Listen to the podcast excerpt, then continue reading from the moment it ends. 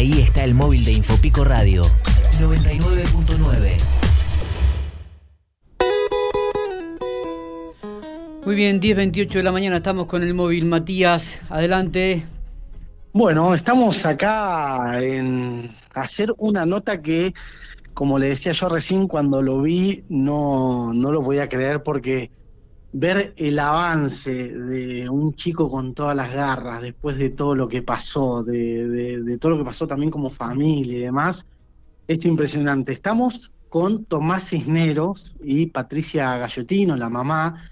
Eh, recordarán un joven que tuvo un problema cardíaco hace el año pasado, Estuvo muchos días internados, una recuperación muy larga, pero muy rápida a la vez, eh, lleno de, fe y esperanza. La verdad que impresionante y hoy lo vemos y, sorprende, ¿no? Eh, justo también, estamos, estamos en familia acá, como siempre decimos, Infopico es la radio de la familia, tenemos perrito, tenemos todo. Eh, bueno, Tomás, la verdad que verte de esta manera así, perfecto, lo veo yo, eh, genera mucha alegría. Buenos días. Buenos días. Eh, sí, la verdad que estoy así no solamente por mi esfuerzo, sino por, por el esfuerzo que, han hecho todos acá, de la familia, los amigos, todos los médicos que me han cuidado allá, acá, en Centeno, en Fleni, a todo el equipo de kinesiología, tanto a Cristian Pellitero y a Flor, que son los que trabajan acá conmigo, como todo el equipo de allá de, de que son los profesionales que te dan para sacarte a la galera. Y también de fonobiología, todo lo, todas las terapias que yo fui haciendo para estar como estoy hoy acá. Y sobre todo a, Dios y a la visita esta que me la mandó Dios, que por algo estoy en esta familia yo. Y ya tengo, hay que aprender mucho más de ella que de. Y eso es pero es único. La verdad que eh, nada, estoy así gracias a, toda la, gente también que rezó y obviamente también a mi esfuerzo. Si yo no pongo de mi parte, no, no hubiese estado así ni, un poquito. Pero y se agradece mucho a toda la gente que siempre apoyó a nosotros. Iba a preguntar más allá, obviamente, de la familia y, y, es algo que, que, lo hemos visto desde afuera y seguramente vos en tu interior y en, y en la privacidad ustedes lo, lo, han visto muchísimo más, pero sentías el acompañamiento de, la gente porque eran innumerables los, los mensajes, el, aliento que, que enviaban. Eh, nosotros publicamos una nota de ustedes de, de, lo, cómo ibas evolucionando y, explotaban todas las redes sociales, en todos los medios pasaba lo mismo. Eh, y era mucha energía positiva la que Al principio como que ni siquiera me encontraba conmigo mismo porque estaba como muy perdido, mucho tiempo internado, mucha terapia, mucha confusión. Pero cuando empecé a entender más lo que estaba a mi alrededor y eso, como que me, sorprendía que, tanta gente se quede tan conmovida por lo que me pasó a mí o por, por ellos también, que ellos también son gente querida acá en y que tanta gente nos apoye, tanta gente reza y tanta gente pregunte y se interese, es como chocante, se choca mucho, pero, pero lindo, muy linda experiencia. Hiciste famoso por algo no tan agradable, pero terminó siendo eh, lo que yo creo es un ejemplo, ¿no? Recién cuando hablabas, sinceramente se me ponía la piel de gallina y, ver el lazo que tienen, ¿no?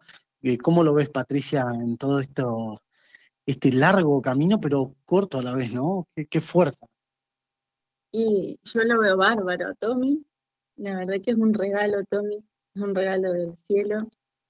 Y nada, yo siempre le digo lo mismo que él a mí. Son elogios como mutuos, pero es así, que él es mi maestro, porque eh, cuando vos la peleás como la peleó él, que estaba desahuciado, porque en realidad Tommy, Tommy estuvo muerto literalmente hasta que empezó a pelearla cada vez más y pudo salir y hasta que recuperó todas sus funciones, siempre con la ayuda de Dios, pero tiene con mucha fuerza interior que, que te contagia, o es algo mutuo. Nosotros tenemos un, lazo muy, muy lindo somos una familia reunida por las cosas que hemos pasado también, hemos hecho experiencia del dolor y uno nunca sabe qué le va a pasar, así que nos tocó otra vez atravesar una situación difícil, pero nos sentimos como muy fuertes.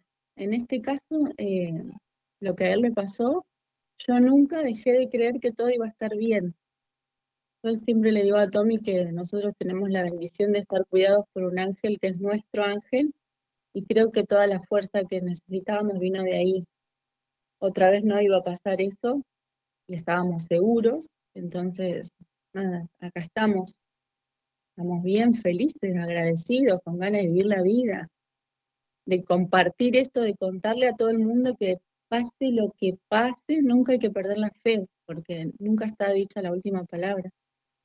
Solo Dios sabe cuándo y bueno, y que se haya recuperado así, es como, a mí me cuesta día a día cuando lo miro y lo observo y, siento que tengo a mi hijo de nuevo, que eso fue el cambio que yo noté allá en Fleming. Cuando nosotros nos fuimos, nos fuimos con un Tommy y allá Tommy empezó como a salir de, como de un caparazón de nuevo él.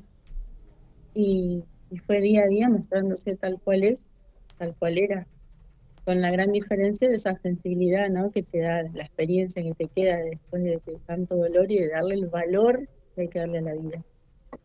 ¿Imaginaste en algún momento esta recuperación, como decías recién, te devolvieron a tu hijo prácticamente porque eh, eh, es increíble, no sé, a mí me, recién lo veía llegar, salir del baño y Perfecto, perfecto. Uno lo, ve de los videos que veíamos al principio, que estábamos contentos con esa recuperación y hoy verte así realmente es, es impresionante. ¿Te imaginabas esta recuperación además tan rápida? Como imaginar el deseo, uno siempre lo imagina, ¿no? Cuando, cuando vos deseas o anhelas algo, lo deseas bien perfecto. Eh, el tema era que una rehabilitación como esta iba a llevar como dos años por lo menos, que de hecho vamos a seguir, ¿no? La rehabilitación, hay cosas para pulir. Pero así como ese cambio que yo te digo, como que salió Tommy, que eso pasó en, en enero, yo creo, bueno, nosotros toda la, tragedia, llamo yo, porque no fue así, pero fue casi una tragedia, pasó en agosto. En noviembre viajamos a Flame y en enero ya estábamos casi como en esta etapa final en la cual nos dijeron, bueno, en febrero se van a pico. Y, acá hace un mes que estamos, hace un mes. Y, estamos como, no sé, bien, tranqui, con algunas cosas para pulir con el tema físico y eso que va a llevar un tiempo, pero bien, contentos, ya con ganas de empezar a estudiar, eh, ya tengo ganas de empezar a trabajar, cada uno se va independizando en sus cosas. Lo más difícil yo creo que es la parte emocional, porque es como un shock así de golpe todo junto y entonces como ir procesando lo que pasó, ir acomodándose, eso es lo que más nos va a costar. Eh, Tommy, imagino, bueno, como decía, empezar a pensar ahora que viene independizarse también, como, como decía ella, porque cada uno tiene que seguir su vida acompañado, pero a la normalidad, por decirlo entre comillas, en medio de una pandemia. Eh, ¿cómo, ¿Cómo estás viviendo eso y qué, qué pensás para, para el futuro inmediato? Para el futuro inmediato, recuperar lo que me quede y después eh, ya tengo hasta planeado por ahí sacar unas materias que me quedaron de secundario. Y ya tengo como visto con quién hasta lo puedo estudiar y con quién puedo como que hasta me dan ganas de, terminar el colegio, no sé si estudiar una carrera, pero el día de mañana poder ir y, quiero trabajar de algo, tirar un currículum, poder saber armar un currículum y poder hacerlo, que ya eso es un montón, que antes no podía ni prender la computadora, ni me sentaba a escribir en la compu y me fatigaba a los dos segundos. Es como aprender todo otra vez, no solamente caminar y hablar, ir al baño, cepillarse los dientes, sentarse en una silla, cosas que que uno hace como en su vida cotidiana, pero todo cuesta y todo suma, todo lo que uno va haciendo. Entonces todavía como que tan a futuro no estoy, estoy más centrado en lo que puedo llegar a hacer ahora. El paso a paso. ¿Cómo se viven esos momentos de la rehabilitación digo, e- e- estos detalles, como decís, cepillarse de nuevo los dientes y que debe generar frustración por un lado y, ganas de nuevo, ¿no? ¿Cómo, cómo, vivís? No, es frustrante es porque uno trata de, hacerlo como lo hacía antes, o se acuerda de, che, yo lo hacía así, pero el propio movimiento capaz que no te da el rango todavía de- del movimiento, no sé cómo explicarlo, y te da bronca, pues che, si yo antes lo podía hacer, ¿por qué ahora no me sale? Y es intentarlo, intentarlo, pero es, es cuestión de, de practicar. ¿Cómo, no sé si llevarte a esos momentos posteriores a lo que te pasó, pero ¿cuáles son los primeros recuerdos que tenés de, de- del hospital, de, de cuando vos eh, empezaste a nacer de nuevo? De abrir los ojos, y lo primero, lo que, que eso sé que lo dije, fue mamá. Lo primero que dije, mamá, mamá, y la buscaba a ella y no la veía, no la veía, hasta que ella pudo entrar a la terapia y sé que le clavé los ojos ahí y que no, que no la paraba de mirar a ella porque era lo, lo- que uno busca cuando, cuando nace, digamos, que es su mamá. Y no, era como que no buscaba otra cosa que no sea con la mirada, mamá. Y era como, no sé, fue, fue muy fuerte y acordarme de eso todavía un poco, pero es como que tengo muy, muy mezclados los recuerdos, como que deliraba cosas, como, que, no sé, estaba en una nave espacial, todo, viste, con toda la gente con el barbijo, con, con los lambos y todas las chiches este se ponen para el tema del COVID, era como para mí una, una nave espacial, era eso, no era un- No, no entendías bien lo que pasaba, me imagino. no, yo estaba en, literalmente estaba en la luna yo. Qué fuerte, la verdad que eh, es impresionante. Miguel, no sé si tenés alguna pregunta del estudio. No, eh, quería, mm, em, bueno, sobre todo tomar lo que dijo Patricia, ¿no? Este, eh, el valor que hay que darle eh, a la vida. Me parece que por ahí pasa el tema y creo que eh, Patricia, con toda la experiencia que ha tenido, este, le ha dado una significatividad tremenda a esto de la vida y por eso tiene en estos momentos, puede compartirla este, con, con Tomás. Eh, la verdad que escuchando el testimonio, Matías, de, tanto de Tomás como de Patricia, pone uno la piel de gallina, lo mueve, lo conmueve. Eh, lo que quería preguntarle a Patricia es, antes de que sucediera eh, esta situación, si había tenido eh, algún síntoma, Tomás, si, si se vislumbraba que podría llegar a tener este tipo de cosas, Patricia. No, no, no. Inclusive Tommy fue uno de los que se diagnosticó en, en Favaloro como que no necesitaba el cardiodefibrilador que tiene puesto, porque Ajá, nosotros vivimos una situación cuando falleció nuestro hijo Bruno sí, de sorpresa, porque fue la muerte súbita, cosa que no pudo ser reanimado porque él estaba durmiendo, entonces, bueno, todos los esfuerzos fueron como en vano y él falleció igual. Entonces, nuestra pregunta como familia fue, eh, ¿qué pasó con Claro. Bruno? Queremos saber. Fuimos todos a, a Favaloro, eh, recomendados por un cardiólogo de acá, sí, hicimos estudios para ver qué había pasado. En esos estudios vieron que mi hijo Lucas, que tiene 28 años, que es mi hijo mayor, que vive en Santa Rosa, sí, se pusiera el cardiodefibrilador porque tenía una patología similar a su hermano Bruno, que era congénito, y que corría riesgo de muerte súbita. Entonces, eh, eso se diagnosticó en diciembre, pues en febrero Lucas estaba con el aparato puesto. A Tommy le diagnosticaron otra cosa, o sea, él no tenía similarmente la estructura de sus dos hermanos, Eh, no corría ese riesgo, pero sí se sabía que mis hijos que habían heredado de mi parte, que yo también sufro arritmias, toda esta parte, eh, todo esta, este sistema este, cardiológico Sí, débil o sí. con, en este caso yo lo que tengo son arritmias eléctricas. ujú, Entonces eh, le hicieron un par de estudios a Tommy, lo seguíamos acá, pero nunca le, nunca se le sugirió, digamos, que se ponga el cardiodefibrilador porque no tenía eh, con miocardio no compactado, que Ujú. es lo que tiene Lucas, con un corazón sano lo tiene Luqui. En cambio, Bruno tenía lo mismo y ya tenía el corazón eh, enfermo, como que dice agrandado, y nunca nos habíamos dado cuenta porque su su aviso fue una muerte súbita, no hubo otro aviso. Tenía vicio, tenía persona sana y Claro, tal cual. Era un chico deportista, jugaba al básquet, no Sí, tenía sí, sí. ningún vicio y bueno, y le pasó eso que no tuvo vuelta atrás.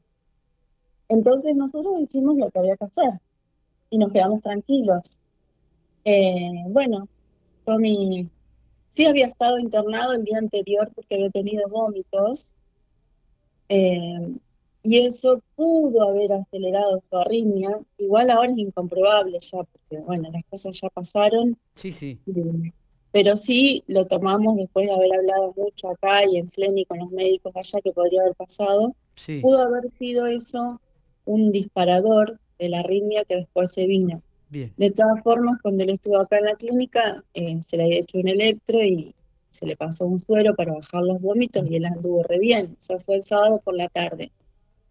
El domingo a la tarde, él este, se sintió mal y cayó desmayado y ya empezó a, a tener apneas y a, y a- a infartarse, ¿no? Sí, sí, sí. Así que no había como tampoco una forma de prevenirlo y ahí se descubrió que hizo un cute largo, que es una... mm, No es muy loco porque los dos hermanos sufrieron algo que no se podía prevenir a la misma edad, gracias a Dios con distintos, eh, con distintos desenlaces, pero pasó lo mismo, o sea, Tommy hizo, en la forma que lo hizo, lo hizo igual que su hermano. Él cayó acá, en ahí donde está sentado, precisamente, un Ujú. domingo, que gracias a Dios estaba su amigo Tomás Narcisa, que ahora está en Mar del Plata, lo extrañamos, de paso le decimos.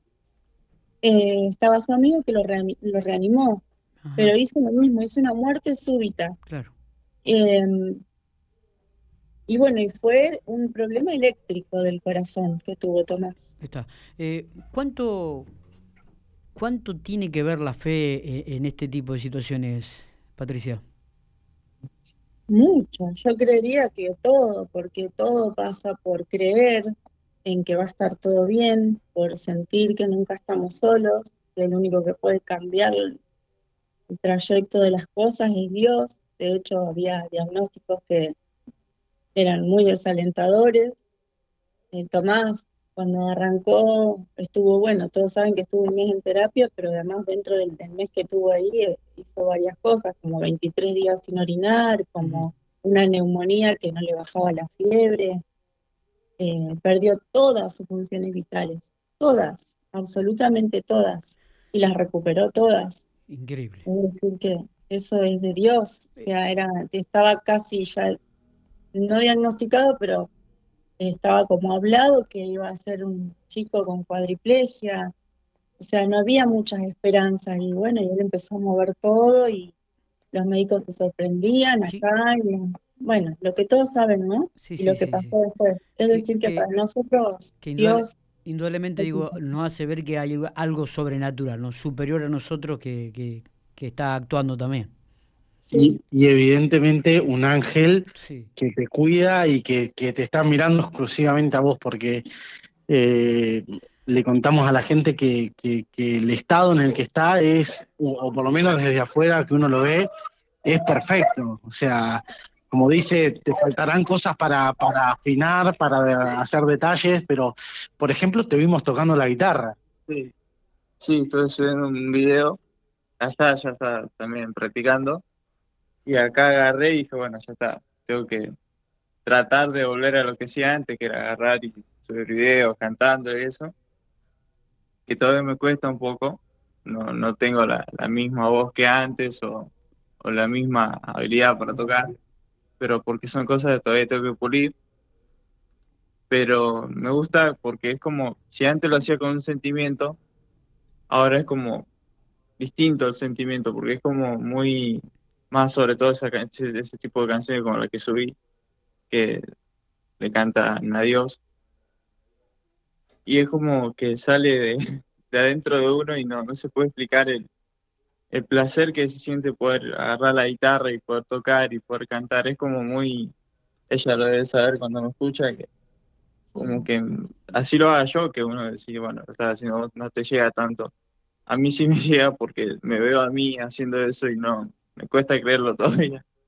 te cambia la idea, mm, viste que cuando uno es joven, por ahí primero se cree invencible y, que por ahí esto de, la vida o de la familia no, no tomas tanta dimensión. ¿Te, cambió el concepto de, de vida, de, familia, de Dios? Yo ya lo tenía bastante claro eso, porque ya lo, lo que habíamos pasado como familia nos, nos había enseñado bastante, pero uno como que cuando pasa el tiempo se pierde un poco, no digo que habíamos perdido eso, sino que como que está más en, otra, más en, dale, no pasa nada, vamos a la joda con los amigos y la familia la deja un poco más de lado. Pero yo creo que de ahora no, siguen extraño mis amigos y juntarme y todo lo que hacía antes, que lo voy a seguir haciendo obviamente. Eh, es como que valoro mucho más el tema de la familia, de, de lo que están en, estas situaciones y lo importante que es una familia que te diga, eh, no, hijo, cuídate, quédate acá, vení conmigo, vamos con lo de la abuela, vamos con lo del abuelo, levantate, estudiar.